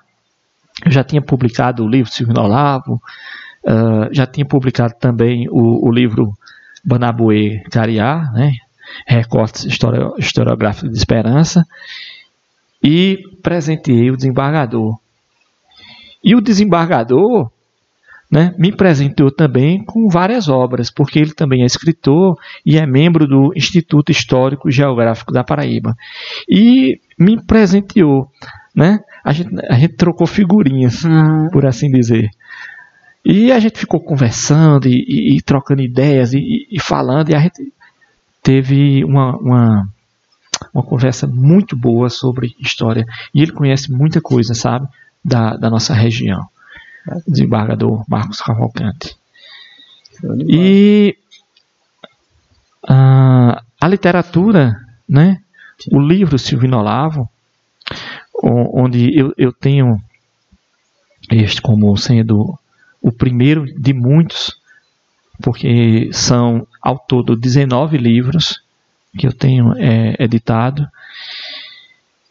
me proporcionou é, agradáveis momentos. Né? A partir desse livro, eu comecei a, a ser conhecido nos círculos e comecei a ter um, um, certo destaque. Né? Aqui não tanto, mas quando você chega nos institutos, quando você chega na, na academia, você é notado uhum. pelo que você é, produz, pela sua produ produção. E eu estava na fundação do Instituto Histórico de Campina Grande, do qual eu, eu sou, sou membro, né, sou sócio. E eu cheguei lá, meio encabulado, assim, com um livrozinho embaixo do braço, né, diante de tantas é, pessoas, tantos intelectuais ali, né, uhum. que tem mais gabarito do que eu. E, e, eu cheguei lá e fui recebido por Daniel Duarte. Daniel Duarte, que é um, um notabilíssimo é, engenheiro agrônomo da, da Paraíba, que tem feito muitos trabalhos sobre o Cariri. E ele, ele me recebeu de uma forma que eu não esperava. Ele olhou para mim e disse: é, é você que é, que é Raul Ferreira? Eu disse, Sou, eu disse, mas rapaz, eu não, eu não acredito, você é o grande Raul Ferreira, sabe? E me recebeu e, e passou a me apresentar é, a outros membros. E uh, o meu ingresso no Instituto Histórico foi um ingresso muito, muito feliz, muito alegre, né? Nesse aspecto, né? Porque eu, eu fui recebido ali e as pessoas já me conheciam e eu não sabia. Isso que, devido que, ao livro? Que o, o, meu livro já tinha tido esse alcance, uhum. né? Mas também se deve a, ao blog, ao blog, ao também, blog né? História Esperancense, né? Inclusive a gente pode Porque... divulgar aqui para quem está assistindo, sim, dar uma olhada sim. lá que tem muita coisa boa, tem né? Muita, muita coisa boa. Tem muita coisa, já vi bastante coisa. Essas fotos que eu comentei também aqui, eu Bastante tem, coisa. Tem muito material, muita coisa sabe? boa, muita coisa boa. Uh, o blog ele também me proporcionou essa essa visibilidade, sabes? E aí eu comecei a ser conhecido, né? E a visitar aqueles círculos, até que eu fui é, ingressado na Academia de Letras, né? De Campina Grande que para mim também foi um grande passo, né? Eu, eu posso dizer assim que fui o, o segundo filho de, de, Esperança, né? A, a ter assento numa academia. Porque nós, nós temos Epaminondas Câmara, né, que foi um membro ativo, mas nós temos o Silvino Olavo, que não foi membro, mas é patrono da cadeira da qual é, eu sou representante hoje, né, cadeira 35. Então, tudo isso me ajudou de, de certa forma. E através também do, do, professor Daniel Duarte, fui convidado para participar do Instituto Histórico de Areia. Né? Mas antes disso, quatro anos atrás, é, eu fui chamado para participar da Academia de Letras e Artes do Nordeste, que é a LANE. E esse eu recusei. Recusou? Recusei. É, nesse dia eu dei uma de Ariano Suassuna. tá entendendo? Porque uh, Ariano ele tinha muita é, é, essa coisa. Durante um certo tempo, ele se radicou na Paraíba, aliás, em, em Pernambuco, e, e, ele não saía muito do, do seu estado. Sim. Né? Só depois que ele passou a fazer aquelas aulas né, show aulas, né? show, show aulas, foi que ele começou a viajar. Mas até então ele fazia muito para ficar é, na sua terra. Tem uma história bem interessante porque o, o Ariano ele nasceu, ele é paraibano, né? E ele nasceu quando o, o pai dele foi presidente da província, né? Governador da Paraíba, o João Suassuna. E ele nasceu lá, lá no palácio do governo. É tanto que uh, depois de muito tempo fizeram uma homenagem uh, ao Ariano e tinha que ir com roupa de gala, né, terno, gravado. Uhum. E o Ariano não gostava, né, de usar esse, esse traje mais formal. O segurança que estava na porta não conhecia o Ariano Suassuna, né? E quando ele foi entrar, o segurança barrou. Disse: Olha, aqui só pode entrar com terno e gravata, né? Aí o Ariano até comenta, né? Disse: Rapaz, é engraçado. A primeira vez que eu entrei nesse palácio, eu entrei nu e ninguém me barrou. E agora o senhor quer me quer, quer proibir a minha entrada, né?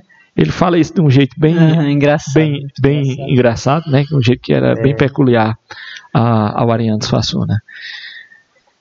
Então, é, essa minha história, né, tem todo esse trabalho. Eu acusei, acabei recusando é, esse convite da Academia de Letras uh, de Poesia, porque eu também tenho alguma coisa publicada, alguns poemas publicados, porque tinha que ir para Alagoas. E na época até falei o, o, presidente. Eu digo, presidente, não tem como vocês virem aqui não. tá entendendo? É, eu pensei, eu sou, o presidente do tribunal veio aqui em Esperança para me, me diplomar no curso de processo civil, por que vocês não podem vir? Né? É. Eu sei que é muita pretensão, mas é aquilo, é, é, Ellison e Silvia, que a gente vinha conversando no caminho para os estúdios. E eu, eu dou muita primazia às coisas que são feitas em esperança. E eu, eu tento a todo custo é, exaltar a nossa terra, os potenciais, né? E, e tento fazer de uma forma que esperança se beneficie. Naquele, naquele momento que eu recusava o convite da academia de, de, de poesia, certo? Era para provocar isso, para que é, a academia visse o município e, e, e para a academia passasse a conhecer, uhum. né? E nesse contato, sabes, eu comecei a falar de esperança, que esperança é na época é, era a 11 economia do Estado, que Esperança tinha grandes empresas. Né? Então, eu declinei daquele convite, mas tenho certeza que a academia ficou conhecendo Esperança. Chegou, conseguiu o propósito, né? Conseguiu o propósito. É, há um tempo também eu fui convidado para ser membro do Instituto do Cariri, né? Esse é, está em, em stand-by, certo? Esse eu não recusei não, certo? Está em stand-by. Eu ainda não tive oportunidade, mas é, qualquer dia desses eu vou lá no Cariri, certo? Para me efetivar como membro. Mas Esperança está sempre ali em primeiro Mas lugar, esperança né? está sempre em primeiro lugar. Eu acho que para a gente finalizar, a gente pode falar sobre alguns pontos já aqui de Esperança, né, que são conhecidos de forma bem rápida, assim. É. Só para a gente finalizar, como Praça da Cultura. Da, quais são os principais pontos aí da história de Esperança, né? Pronto, Silvia. É, a gente. Eu, eu destaquei aqui ah, alguns roteiros, né? Que poderia até ser feito é, um caminho turístico. Tá? Seria bem bacana, né? Seria bem bacana isso. Certo? Nós temos aqui os caldeirões, os sítios caldeirões, né, onde, onde há inscrições rupestres, inscrições feitas na pedra, né, é. por nossos ancestrais, e que você só vai encontrar idênticas é, é, figuras talhadas na pedra do Ingá. Se você imagina que a, a, a pedra do Ingá é, é como se fosse assim um, um livro cheio de, de informações, de histórias, Pense que os caldeirões foi o rascunho desse livro. Massa. É. Pense que os índios da época, né, eles fizeram o esboço na, na pedra dos caldeirões para depois, certo? É, de fato, inscrever lá na pedra. É. Isso é uma, uma suposição minha. Tá certo? Uhum. Não há nenhuma comprovação histórica ou científica, mas que é, professor Juvandir de Souza, no livro dele, né, ele traz essa informação, né, que Esperança e os Caldeirões é o único lugar onde você vai encontrar figuras semelhantes às da Pedra do Engar. Né? Então, eu acho que esse aspecto deveria ser bem, bem explorado. Poderia ser bem explorado. Né? Né? No campo religioso, nós temos a Capelinha das Pedras, né?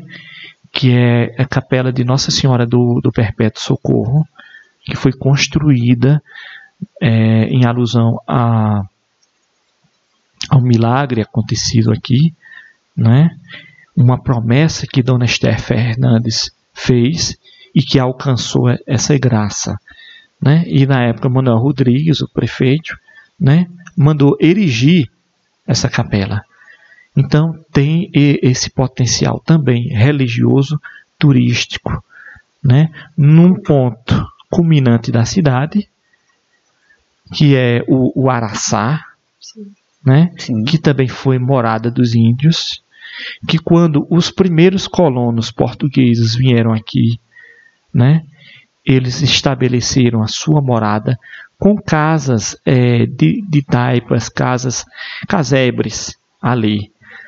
É, conviveu inicialmente esses portugueses com os índios de uma forma pacífica, né, mas que não perdurou muito tempo, porque eles eram é, silvícolas e, e, não eram, por assim dizer, domesticados, né, uhum. eram selvagens. E eles passaram pouco tempo aqui e foram obrigados a, a se retirar. Então, pode ser trabalhado também isso. A gente pode falar também é, do Cruzeiro de Lagoa de Pedra, que também é um dos pontos altos de esperança, é, onde, onde há um, uma cruz que também foi paga de uma promessa que foi construída pelo senhor Pedro Fernandes em 1930 e que há nela um, um, uma coisa muito interessante que pouca gente conhece, mas que já foi objeto de estudo pela Universidade Federal de Pernambuco. Lá existe uma orquídea que ela só floresce na sexta-feira da paixão. Então, isso é um fato Legal. muito relevante e que também pode ser e desconhecido, né? explorado e, e, bem desconhecido, né? Eu, eu nessas minhas pesquisas, porque eu sou incansável, sempre estou buscando coisas novas, coisas que mostrem a importância do nosso município para o estado, né? Para o Brasil também. Aí eu descobri isso. Eu achei muito interessante. Lá no blog História Esperancense, se você fizer essa pesquisa, você vai encontrar essas informações. Seguindo nesse caminho de, de Lagoa de Pedra, né, a gente vai chegar até a Pedra do Caboclo, que hoje é, é uma porção que é limite de esperança com algodão de Jandaíra, uh, mas que já pertenceu à Esperança. E é, essa propriedade cabeço pertenceu ao meu avô materno, Antônio Ferreira de Melo. E que lá existe é, essa pedra, né? Onde sim foram encontrados é, muitos ossos de índios, onde há inscrições, né? Uma pedra que é muito visitada e que também poderia ser é, trabalhado como um roteiro turístico, um roteiro né? Turístico, Se iniciando aqui nos caldeirões, passando pela capelinha, visitando a nossa igreja matriz, que é um, uma, uma igreja belíssima, indo para a Lagoa de Pedra até chegar é, na Pedra do, do Caboclo, certo? E fazendo esse roteiro turístico, né? Ao final, a, as pessoas teriam um lugar, né, para fazer um, um lanche lá, né? Isso aí poderia ser providenciado. Fazer um lanche, fazer uma, uma refeição, né? E como ponto final do, do roteiro, né, criar, por exemplo, barraquinhas com o artesanato local, né? Ah, esqueci de falar, né? Me lembrei agora. É, no, no, na, no campo do artesanato, dentro desse roteiro, teria que ser visitado também Riacho Fundo da Boneca. Casa das Bonecas. Casa da Boneca da Boneca Esperança, né? Boneca. Que é um patrimônio imemorial, né? De esperança. Esperança também é conhecida lá fora, né? Pela boneca Esperança, né? Já foi é, é, é objeto de reportagens para a TV, para a TV Bandeirantes, com o programa de Silvio Popovic, né? E, é, com a boneca em Esperança, Esperança já participou da feira de Hanover na, na Alemanha, né? Então, dentro, fazendo esse esse percurso, também teria que ser visitado Riacho Fundo, da boneca Esperança, né? E há também outros locais que poderiam ser é, igualmente conhecidos, que, que a gente também, é, por não ter uh, esse conhecimento da história local, certo? Uhum. A gente a, acaba passando despercebido. despercebido. Com certeza. Então, em Não é? resumo, a esperança tem muito a oferecer. Tem. A esperança tem muita coisa a se contar. É, Alisson, Esperança é, é uma cidade assim tão promissora e tão peculiar, certo? Que não sei se vocês sabem, mas aqui em Esperança tem um cego que anda de bicicleta. Não, sei não. Ele tem uma filha que estuda na, na escola José Araújo Pinheiro, né? E ele vem buscar a filha e ele segue de bicicleta, né? E a filha, ele, ele é o guia. É, ele pedalando e a filha vai guiando ele, certo? É o que eu lhe disse. O que você procurar no mundo e não encontrar você vai encontrar E dois. em, né? em esperança. No mínimo, dois. É porque essa eu também Né? não sabia, não. É. Inclusive desse roteiro Não, turístico não. aí, pra mim era desconhecido. É, e, e esse fato, né, desse cego, que eu, eu ainda tô para até, até para conhecer, está sendo destaque, né? Foi uma coisa bem recente, Uhum. né? Mas é uma coisa que até vocês poderiam, né? né? Ah, e, e- e os canais de YouTube de Esperança poderiam de repente enfatizar isso e dar um destaque Sim. né? Claro. E é uma, um- uma pauta muito boa, certo? Que pode é, é, virar até um- um- uma matéria nacional, com certeza. Segue o caminho. sabe? Um cego que dirige bicicleta. Eu, eu tinha uma, uma, uma propaganda bem, bem antiga em que o Steve Wonder, que é um cantor americano, Aham. você conhece, né?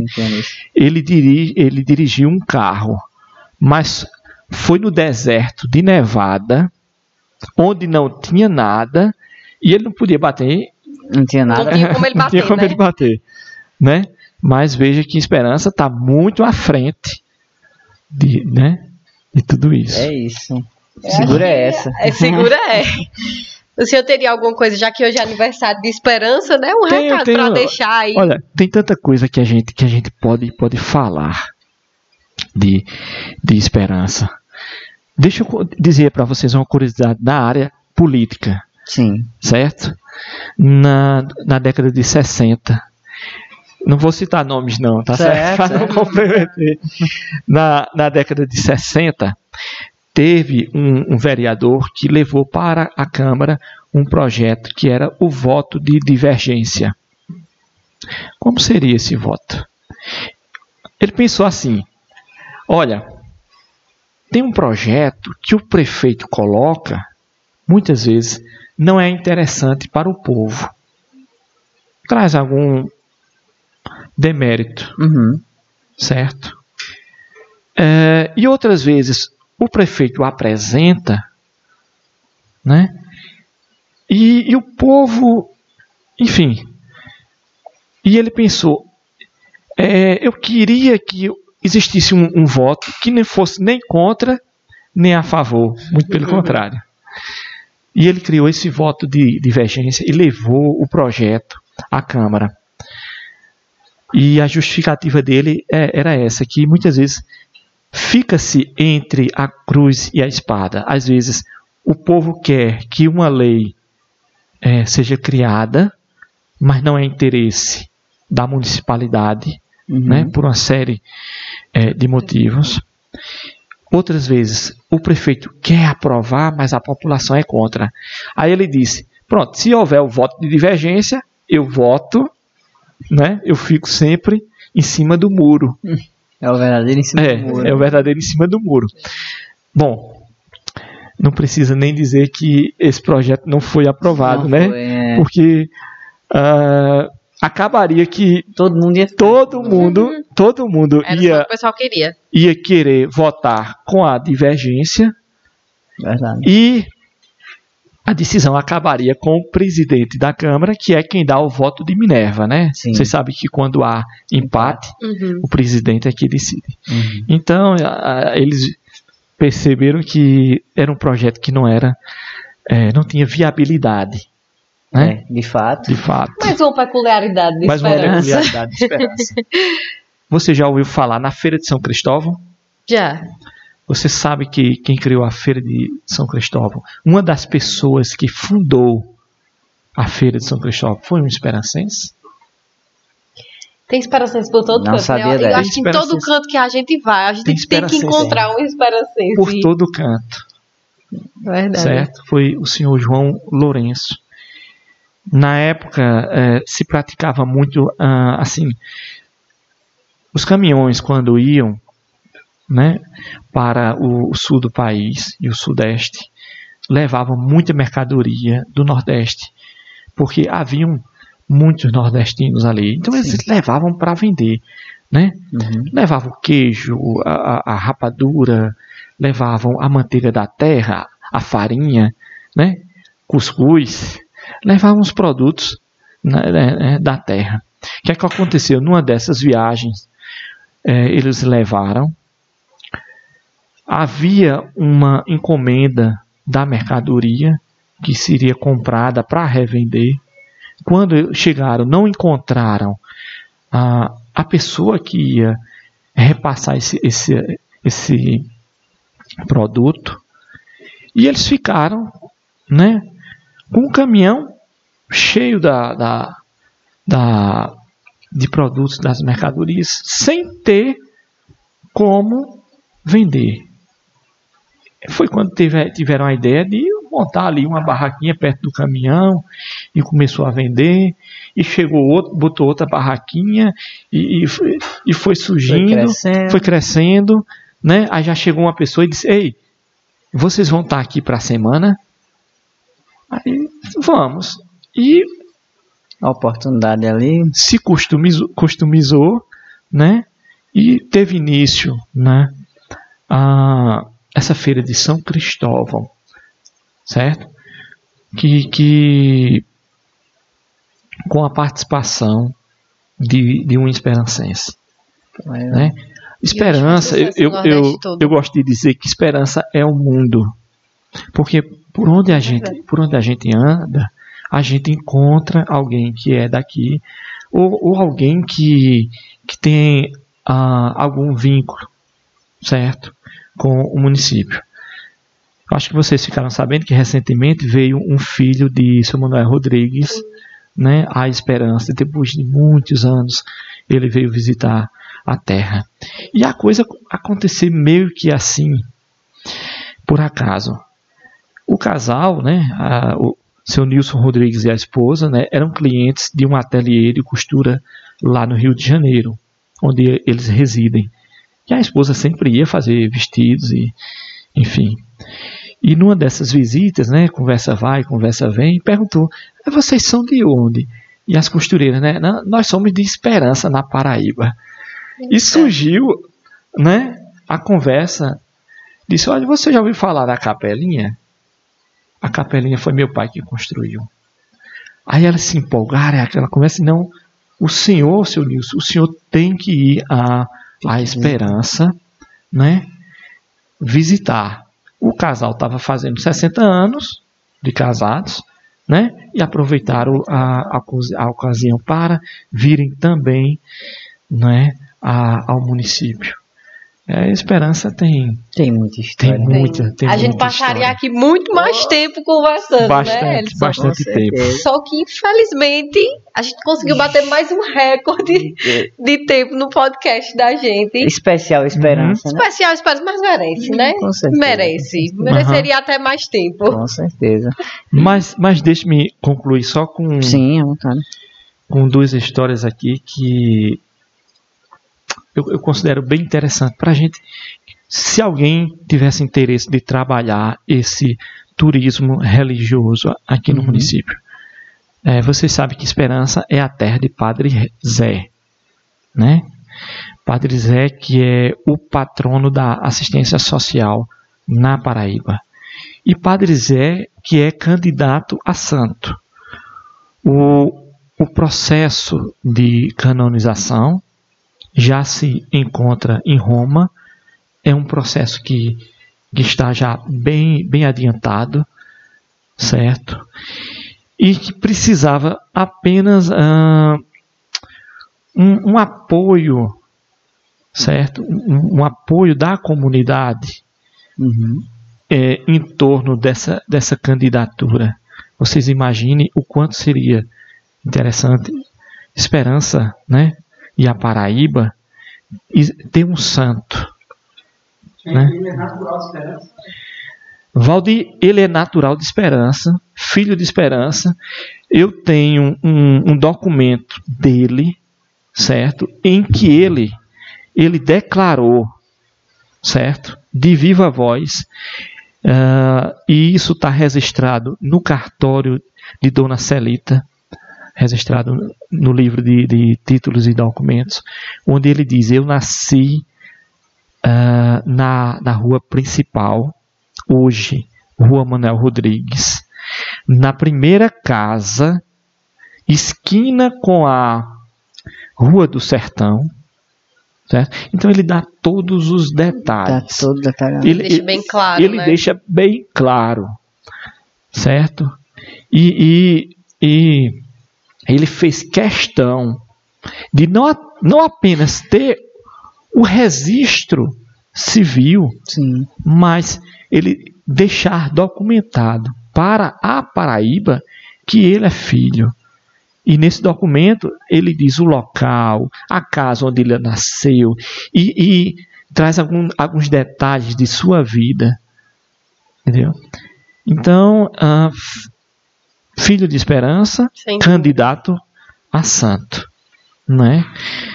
Temos também padre eh, Manuel Palmeira da Rocha, embora não seja esperancense, é um campinense, mas que passou 29 anos de, de sua vida eclesiástica em Esperança. Só saiu daqui para ser bispo em Pesqueira. Dom Manuel Palmeira da Rocha, que era, ele ocupava um cargo, ele fez um curso em Roma e ele ocupava eh, um cargo muito importante, né? É, é- é- é tanto que ele recebeu o título de Monsenhor, Uhum. né? Monsenhor Manuel Palmeira da Rocha. Uhum. E saiu daqui para ser bispo, mas que em vida deixou também uma carta dizendo que, e nós temos também cópia dessa carta, dizendo que era desejo dele que ele fosse sepultado em, em esperança, né?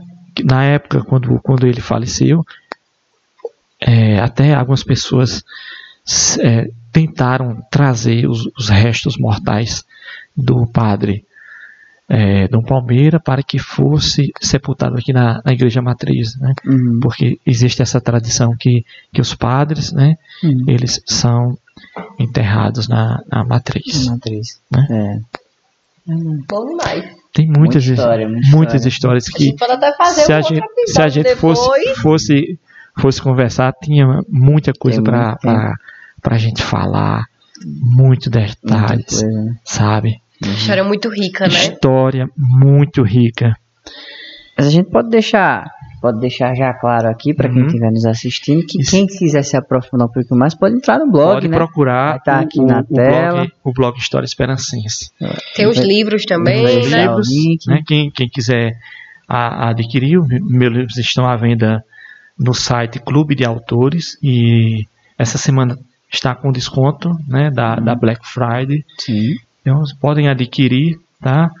Com a oportunidade de você é, ter bons livros que falam da nossa história, Sim. né, da história local e que é, tá com, com essa oportunidade de, de num preço bom, né?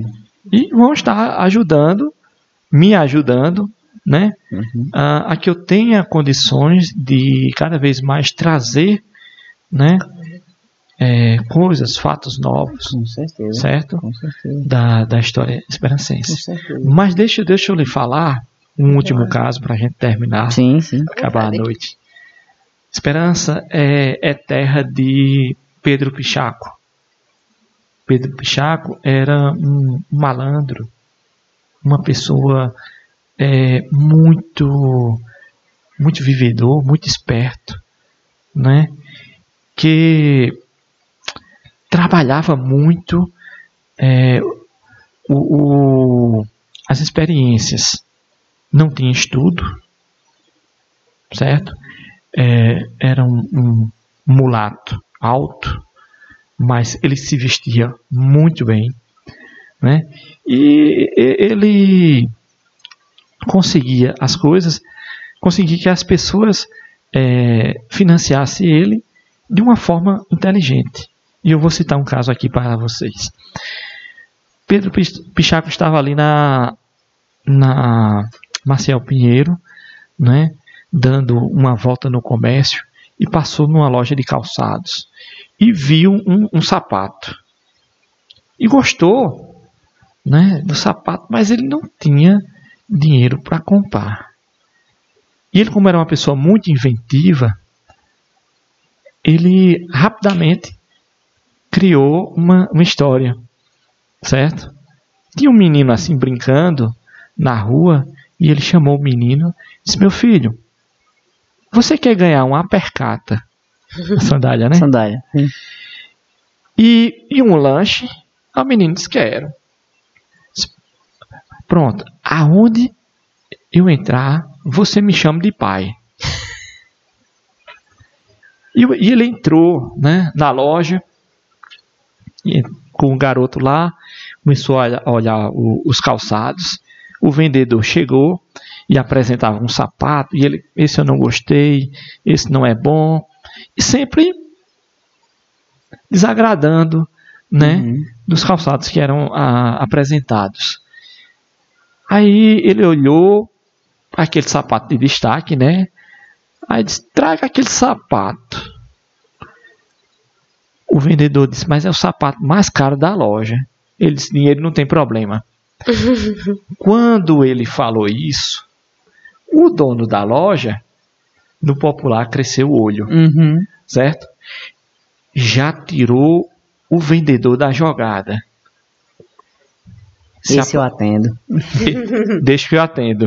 Você parece que leu a, o livro. Deixa que eu atendo. E foi atendê-lo, né? Atendeu e tal, botou o sapato, ele gostou muito, não é? Aí ele disse: Olha, tá vendo esse meu sapato velho? Porque eu já vou calçado com esse sapato. Esse sapato velho, se eu coloco numa caixa, embrulhe, que eu vou levar para fazer uma caridade, vou dar para uma pessoa que esteja precisando. Agora vamos escolher uma percata para o meu menino? Vamos. Mas eu só gosto de produto de qualidade, produto bom. Traga coisa boa, viu? Não vou, não vou botar meu menino para calçar qualquer coisa. Né? E o dono, do, dono da loja. Ah, não, pode deixar, não sei o que e tal. E começou a olhar, começou a, apresentar. Disse, pronto, meu filho, gostou? Gostei, papai, gostei. E o menino. Malandro. Malandro. Gostei, papai. Ele, tá certo. Vou levar. Viu? Quanto foi aí? Aí o dono da loja. Foi tanto. Disse, só isso? Tá certo. Não tem problema aí. Tua mão no bolso, tua mão no outro bolso. Eita! Esqueci a carteira no hotel. É porque eu cheguei em Campina Grande, né? Uma cidade muito bonita, Rainha da Borborema. E comecei a visitar logo cedo. Inclusive, quando nós saímos, eu e o meu filho, a gente nem tomou o café no hotel, porque eu queria conhecer a cidade. A gente está de passagem aqui. Mas não tem problema não. Faz o seguinte. O senhor dê um lanche aí para o menino. dê um lanche aí para o meu filho. Que eu vou no hotel pegar a carteira e já acerto tudo com o senhor. Foi-se embora. Nisso, o menino ficou lá, o, o, dono da loja comprou um lanchezinho pro menino e disse: Ô oh, meu filho, o que estiver faltando aqui, não se preocupe, que é um. Né? Aí passou-se o tempo: 10 minutos, 20 minutos, meia hora. O dono do, da loja já começou a, a ficar aflito, uma hora. Sabe, disse: Meu filho, esse hotel deve ser muito longe. O seu pai tá hospedado aonde? Aí o menino botou pra chorar. Aí, não é meu pai, não! Ele disse que ia me dar um lanche, uma percata se eu chamasse ele de pai. Aí pronto. Entendeu? Pedro Chaco é, era, é, é, era essa pessoa. Tá entendendo? Verdadeiro e malandro. Pra, é. gente, pra gente finalizar, é, porque já, já, já já, eu acho que essa, esse podcast foi um dos, dos, mais longos que vocês já gravaram, tá certo? É, basta dizer que foi um esperancense que vendeu o Parque Ibirapuera. Não sei se vocês já ouviram falar, sim, sim. né? E olhe, não vendeu só uma vez não. Vendeu, mas... Vendeu duas. Como sempre, esperança é. Vendeu duas vezes. Certo? Eu tenho isso, tenho alguns, alguns recortes. de jornais que contam, que contam essa história, entendeu? É, quando quando a, a, polícia levou ele para a, a delegacia, o delegado disse: Mas rapaz, o que foi dessa vez? Ele disse: Dessa vez, não. Eu vendi de novo o parque. Sabe? É, tem, é, tem, tem, tem, tem essa história. Assim. E do Pedro Pichaco, em, em, em especial, eu descobri tanta coisa, tanta coisa que é, eu digo, rapaz, eu tenho que publicar um livro. E, e, publiquei o, o, livro, o livro Pedro Pichaco, que está à venda também lá no, no, no Clube de, de Autores, certo? É. Se eu fosse contar histórias de Pedro aqui, a gente passaria. Mais um podcast. É, seria mais um podcast. é, eu, eu, eu, e, e, até então eu achava que era um, um, uma figura fictícia, como é o Pedro Malas Artes. Que, que a literatura tanto exalta, né? Eu achava que era uma figura fictícia. Mas quando eu comecei a pesquisar, entrevistei pessoas que conheceram ele, Uh, e que me disseram, não, Pedro, Pedro realmente é, existiu. Eu conheci e, me, me, traziam esses fatos. Eu frequentava a, a Igreja Batista porque eu, eu, eu sou cristão, reformado. Sim. E uma vez eu contando essas histórias lá no intervalo do culto, e contando essas histórias, sabe? E tinha um cidadão, um cidadão do meu lado com um, um anel, sabes? E mostrando o anel e o pessoal olhando, um anel muito bonito, sabe? De, assim, aparentemente de ouro. Aí ele disse: O que, que é que vocês acham? A gente, pegou assim, olhou, rapaz, é, é muito bonito, é muito bem trabalhado e tal, não sei o que. Aí ele disse: Mas isso não é ouro, não. Uhum. Isso é casca de bala. Aí eu disse: eu conheci, eu disse, eu, eu, eu entrei em contato com pessoas que me falaram de, uma, de um cidadão que fazia né, anéis de casca de bala, que era o Pedro Pichaca. O rapaz disse, meu tio. Aí a tá gente vai descobrindo. Ah, descobrindo, a história vai trazendo a outra. Né? Descobrindo fatos. Viu? Tem muita coisa boa para falar de esperança, né? Muita, muita história boa. Tem muita história. Se quiser, eu conto mais uma do Pedro, viu? tá certo? Eu acho que por hoje a gente já tá mostrando aqui que tá acabando, tá já estourou, acabou. estourou. Mas foi um presente para a esperança, com né? Certeza, hoje. a gente queria agradecer, Raul, pela essa aula de história, uma breve aula, vamos dizer assim, uhum. que tem muita coisa para se contar. Muito obrigado pela sua presença, que agradeço demais esse tempo, essa aula realmente, que tem muita coisa que eu nem sonhava uhum. também. Esperança. E só gratidão que o Esperanças possa reconhecer tudo isso, né, que a gente conversou aqui Sim, hoje e carregar essas histórias consigo para valorizar a esperança como ela merece, né? É, para que se dê valor aquilo que a gente vinha falando, Sim. né? Quando a gente estava a caminho daqui, para que se dê valor às coisas da cidade, uhum. uh, o que nós temos. Sim, tá? com certeza. E o que eu passei para vocês aqui foi um panorama da história. Sim. Certo? Eu pontuei algumas coisas, mas há muito, muito. muito mais o que ser falado. Muito mais. Hum, só é dar uma olhada no blog, nos livros, aproveitar o Black aproveitar. Friday, né? É isso. E garantir aí para saber muito mais da história de esperança. Então, é, eu queria agradecer a vocês, a, agradecer a equipe do, do Papo Reto, né? A Ellison, Silvia, a, ao meu amigo Valdir, que é amigo de, de longas datas, né? E que eu tenho um, um carinho muito, muito especial por ele, por Vitório, né? Vitória que aqui, Esperança, eu, já vai eu falar novamente. eu não termino nunca ah, esse podcast. Fica à né? vontade, hein? Pode ficar Olha, quer ver desenhos com perfeição realista, certo? Procure Vitório Lins. É verdade. Os trabalhos dele são maravilhosos. É verdade. Certo?